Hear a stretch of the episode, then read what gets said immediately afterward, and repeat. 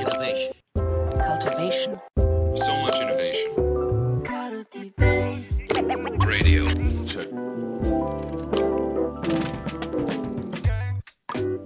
はい。じゃあ、えー、ファシリテーションラジオ始めていきたいと思います。今日のパーソナリティは、えー、耳ぐりの泉と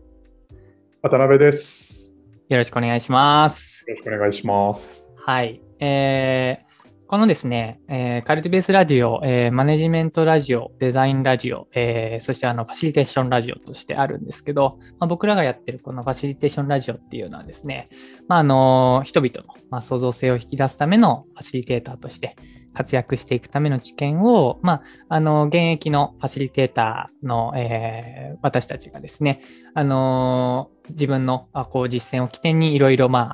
り合いながら、あのコツとか何かこう知見をお届けできればっていうような、まあそういうコンテンツになっています。で、今まで何回かこう配信をしてきたんですけど、あの、ナビさんちょっと今日はね、二人で話したいテーマがあるんですよ。なるほど。なんでしょうか。あのですね、まあこれあの、まあファシリテーションしてると、あの、盛り上がってる場面だけじゃなくて、一瞬ちょっと途切れちゃう場とかってあるじゃないですか。あの、話し合いだったり、何かこう場がちょっと沈黙するような場。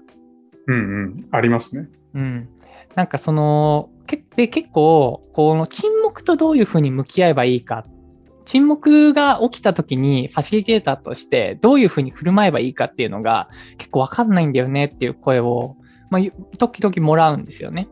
うんうんで、これあの、実際のリアルなこうワークショップとか、あと会議の場でも起こり得るんだけども、なんかこう人によって対処方法違うよなって思っていて、うん。はい。って言った時に結構やっぱナベさんはね、あのまあ、ダイアログのこうファシリテーションも得意だし、あのこうディスカッションだったりでこう意思決定してしていくためのこう会議のファシリテーションも得意だけど、結構その沈黙との向き合い方上手だなっていう印象があって、はい。なのでちょっと今日はですね、ナベさんのその辺の暗黙知をね、いろいろ、あの引き、引きずり出していきたいなっていうふうに僕は思ってるんですよ、勝手に。なるほど。はい。出るかな？大丈夫かな？大丈夫。出なかったらね、あの、ボツにしよう。このラジオ。なので、ちょっとテーマはね、沈黙との、まあ、向き合い方みたいな感じで、ちょっとやっていきたいんですけど、あのはい。なんか、まず、鍋さん、そういう、その沈黙が起きた場面って結構あります？ありますね。うんうん。ありますあります。僕も、その、ファシリテーターとしてのキャリアがこれで十数年とかなりますけれど、うん。もうそれこそ一番初めにファシリテーションの場に立った時のことを今でも鮮明に覚えてるんですけれど、ほうほうほまあ、とにかくその沈黙とか、間がすごいこう怖くてというかうん。やっぱりそこのなんていうんですかねこう声に出てあの来ないうん。あのことってやっぱりこうつかめないじゃないですか。うん。なのでやっぱりそういう状況になるのがすごいあの嫌だったなっていう記憶はありますね。ああ。やっぱり、鍋さんでも、始めた当初は、かなり怖かったんですね、沈黙っていうのが。いやもうめちゃめちゃ嫌でしたね。ああ。なんかその、嫌だっていう状況から、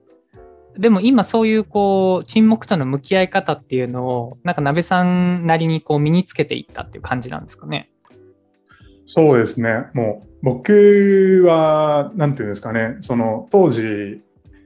は、あのまあ、こういうカルティベースのようなファシリテーションとか、あのまあ、そういうものに対してのこう知見を発信してる、あのものもあまりなかったので、うんうん、ほ本読んでも沈黙との付き合い方とか特に書いてないわけですよ。はいはいはい。だからもう本当に手探りで、うんあのやっていったなっていう感じはありますかね。なるほどね。なるほど、なるほど。なんかその、こう、まあ、沈黙の場面にもいろいろあると思うんですけど、えっと、まあ、それこそその冒頭のイントロダクションからこう、なんかイントロダクションした後でシーンってしちゃう場もあると思うし、逆にその、一定うまくいってたんだけど、なんかこう、ファシリテーターが問いかけて何か考えてもらいたいタイミングで、えっ、と、参加者から、えー声が出てこないとか、うん。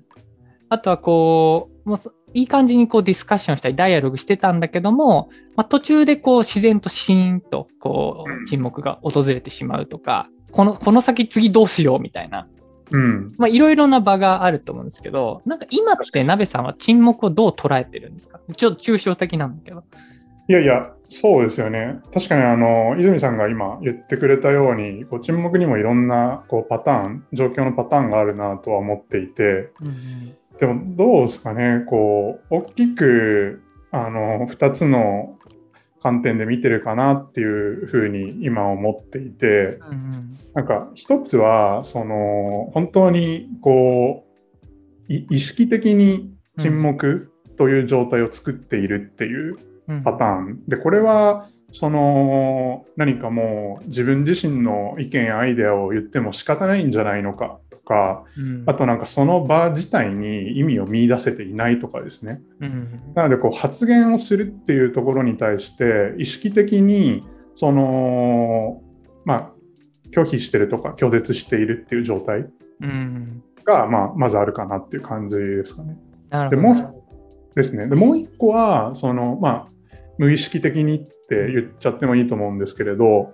こう別にあの言葉を出したくないわけじゃなくってうん。ただそのなかなかまだ自分の中であの言葉として練り上げられていない状態。うん。なのでその外側にあの声が出ていないっていう状態があるかなっていうふうに思っていて。うん。でこの前者後者はあの大きく状況としては違うなっていうふうに思いますね。なるほどな確かに。ちなみにその前者後者でファシリテーターとして、こう、対応ってどう変えてるんですか？そうですね。結構これ本当にあの文脈に依存する部分はあるなとは思うんですけれどうんなんかやっぱり前者の場合って、まあ、例えば最近のこあの概念で言うとこう心理的に安全な場ができていないうんうん。だとかあとはその、まあファシリテーションラジオの中でもですしあの他のワークショップデザインとかファシリテーションに関するあの問いのデザインとかですねそういう動画の中でも言ってますけれどそもそもなんかこう場の目的であったり意味っていうものがきちんと共有されていないっていう状態、うん。であるいはその場に集う一人一人のこう役割っていうところも結構前提大事になると思うんですけれどそれがその場として共有されていないっていう状態うん。があるとやっぱりこう起きるなっていうふうに思っているのでなので、まあ、これ起きてしまってからどうするのかっていうところももちろんあるんですけれどやっぱ前提としてきちんとその場の目的をあの事前にあの伝えておくだとかその、まあ、可能であれば一人一人に対してそのどんな役割とかどんな前提のもとにその場に来てもらうのかっていうのをちゃんと伝えておくとかうんっていうところは丁寧にできるといいよなっていうふうに思いますね。うんうんうんうんうん確かに確かに。今、ナベさんの話聞いて本当その通りだなと思ったのが、結構その、まあ、あの、人に、いや、沈黙とどう向き合えばいいんですかって言われたときに、えっと、その方が、あの、沈黙と出くわしたときに、その沈黙は、あの、みんな、あの、意図的に選択して何も発話しないっていう沈黙が起きてしまっているのか、それとも、あの、発話する気はあるんだけど、うまく言語化できなくて、今考え中ですとか、そういう感じでの沈黙なのか、まずそこをちゃんと切り分けて、ジャッジしていくっていうのがすごく確かに、ナメさん言う通り大事だよなって思って、はい、その前者はなるべく事前のイントロダクション、目的の説明だったりとか、あの、その心理的安全性を担保されるようなこう場作りでこう回避するような、うん、なんか即興でどうするっていうよりは、その事前準備とかで、こう、なくしていくっていう努力があり得るんだよなって、確かに今思いましたね。そうですね。やっぱうん無理にこじ開けようって結構してたんですよね、僕、そのうんファシリテーション始めた時、そういう状況に対して。なんかやっぱりこう言葉を出してもらった方がいいっていうようないははい。概念を持っちゃっていて、うん。なんかやっぱそこ無理にこじ開けようとしても、やっぱりその人はあのそれをしたくないっていう現在地にいるっていうのがあるので、うん。まあどうしたらじゃあ声出せるんだろうかっていうところに、まあ、きちんと寄り添っていくっていう考えが大事だなっていう意味で、あのさっきのあのアプローチがあるかなっていうふうにかんあの考えてるって感じですね。確かに確かに。ありがとうございます。じゃあ、あの、ちなみにその後者の、あの、喋りたいわけじゃない。言語化し、あの、喋りたくないわけじゃないんだけども、うまく言語化できない。今考え中みたいな。そういう時は、どういうふうに関わるんですか？そうですね。ありがとうございます。これ、その、まあ、端的に言うとですね、これ僕、そのよく言うんですけれど、実は、その、声がまだこう、あの、出したいわけじゃないけど出てこないっていう時に、その、その人、その一人一人の中にどういう現あのどういう状況が起きてるのかっていうのをこう想像してみるとうん自分の中でたくさん声が出てるっていう状態うんうんうん。だと思うんですよね。うんで、まあ、これその、まあ、あのポリフォニーとか言ったりするんですけれどあの、まあ、日本語だとあの多声性とか言ったりしてあの多い声っていうふうに書くんですけどうん。その、まあ、多性的な状態が自分の内側に起きているっていうふうに解釈をしていてでこれってなんかどういう時に起きるかっていうとあのまだまだこう自分の中では煮え切っていないその考えうん。がこう渦巻いている状態っていうふうに言えると思うんですよね。うん。ですその状態ってあのある種その言葉を練り上げていくとかその概念を作り出していく前提に絶対起きる状態だと思っていてうんでそそのなんていうんですかねそういった現象をこう邪魔しちゃうとうんあの本来生まれうるその創造的な発話であったりだとかアイデアってものが阻害されてしまう可能性があるよなっていうふうに思うようになったんですよ。うんなのであの全然これ多分何のなんていうんですかね参考にもならないかもしれないんですけれどあのもしそのなんか言いあぐねてるとかうん。その言いよどんでるみたいな状態があった時はあの変に触らないっていうのが一番いいと思ってます。で出てくるまでこうちゃんと待つっていうことをまずはやるっていうのが大事だと思いますしうんでただなんか足場としてファシリテーターが作れるその問いかけとしてはそのもし今何かこうなかなか言葉にならない状態だとかなんかこう言いよどんでしまうようなことがあってもあの全然大丈夫ですと。何かこう完全にこう固まってるアイデアを出すだとかその整ったその表現をしてほしいんじゃなくってまずはこう生煮えの状態で外に出すことによってみんなでそのアイデアをよりあの工事に練り上げていきましょうだとかなんかそういったあの、まあ、語りかけ問いかけをすると、うん。あの言葉がこう出てくるっていうところにはあの至るかなと思っていて、まあ、なんかあのそんな形で考えてますね。うんうんうんうん。すごい今のこう足場掛けのあれすごく大事だなって思ってやっぱ人によってはなんかこうみんなが集まってる場で発話するときってある程度こう綺麗にまとまった状態じゃないと発話しちゃいけないとか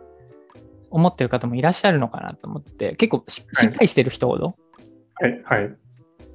で、そこがなんかこう、ちょっと、あの、しどろもどになると、あ、みんなにちょっと迷惑かけちゃってるなとか、はい。あ、の、余計焦りが生まれちゃったり、でもそれをこう、ファシリテーターが大前提、そういうのも OK なのでって事前に言っておいてくれるのかどうかっていうのと、あとファシリテーターがそれをこう、全然待つよっていうし姿勢というか、表情だったりをしてくれてるのかどうかって、やっぱかなり大きいですよね。いやめちゃめちゃ大事だと思いますね。うん。なんかやっぱこう普段のなんていうんですかねこうお仕事の中でその発言が求められる時ってやっぱ筋立ったことをちゃんと言わなきゃいけないっていう力学ってあの生まれがちだと思うんですけれど、うこのこうストーリーを、まあ、きちんと話すことが大事だよねっていうふうに言われている一方でそのストーリーを生み出す手前にはあのナラティブな状態っていうものが、まあ、必ずあるっていうふうにあの考えられているんですよね。うんでここで言うナラティブって何かっていうと、まあ、筋立っていないとかあのまだまとまりがないんだけれど何か自分の中で概念が生まれてきているっていうような状況を指していてなのでそのナラティブをちゃんと生み出していくっていうところをあの丁寧に扱わないと実はそのみんなで分かち合いたいストーリーっていうものも生成されないっていうふうにあの言えるかなと思っていてうんでファシリテーターはやっぱそこに対して、まあ、きちんと眼差しを向けて扱っていくっていうところをあの大切にする必要があるかなっていうふうに個人的には思ってますね。うんうんうんうんありがとうございます。結構そこがね、なかなかこう、あのーそれこそファシリテーション研修とかで、こう、こう、プレでね、ややったりすると、こう、自分、ご自身でこう、質問をされて、で、実際今答えようと、ちょっと今、うーんって検討し始めた段階なんだけど、本当にちょっと1秒も待てずに問いを変えちゃったり、あのー補足は、補足でなんかいろいろ喋り始めちゃったり、ファシリテーターの方が。なんか結構そういうのよくやっちゃう時もあるよなと思って。はいはいでもそこでちょっとグッとこらえて、ちゃんとその人のナラティブを聞くっていう。すごい大事ですよね。大事ですよね。うん。泉さんもめっちゃその一人一人のナラティブをこう聞いていくっていうのを大事にしてますよね。ファシリテーションの中で。そうですね。やっぱりすごい、なんて言うんでしょうね。こう、パッて、こう、答えられることって、一種なんか、過去の延長線上にあることなのかなっていう気もしていて、うんすでに一回言葉にしてることとか、なんか自分の中でもうすでにフレームにできてる言葉みたいな。で、そこがなんかこう再生産される。で、前に進むこともあると思うんだけども、でも結構やっぱ価値があるのは、その場で紡ぎ出される言葉っていうところ。ろなのかなって思ってるので、はい。だからそういう何かがこう、作られるププロセスを待てるのかっていう、なんかそこはすごい僕も大事だなと思ってますね。いや、本当ですよね。うん。しあとなんかもう一個大事だなって思うのが、あの、場で、場を点で見ないっていうのすごく大事だなって思っていて、うんあのーまあ、さっき、なるさんがその、えっ、と、意図的にそれは今沈黙を選択しているのか、それとも、こう、話すことを選択しているんだけども、言葉にできないのかっていう、そこの見極めの大事っていうお話していただいたんですけど、なんか、例えばこう、それが中長期のプロジェクトとか、チームの中で、こう、なんか、序盤は、最初の方のミーティングとかは、ちょっと関係性がまだできてなくて、こう、あんまり自分のことをこう開示されなかったり、何か意見を言わないっていうことがあったとしても、なんか中長期で見たときには、なんかちょっとずつこう言語化されてったりとか、なんか、うんあなんか前前回のミーティングでは一言も喋られなかったけど、今回は一言喋ってくれたなとか、うん。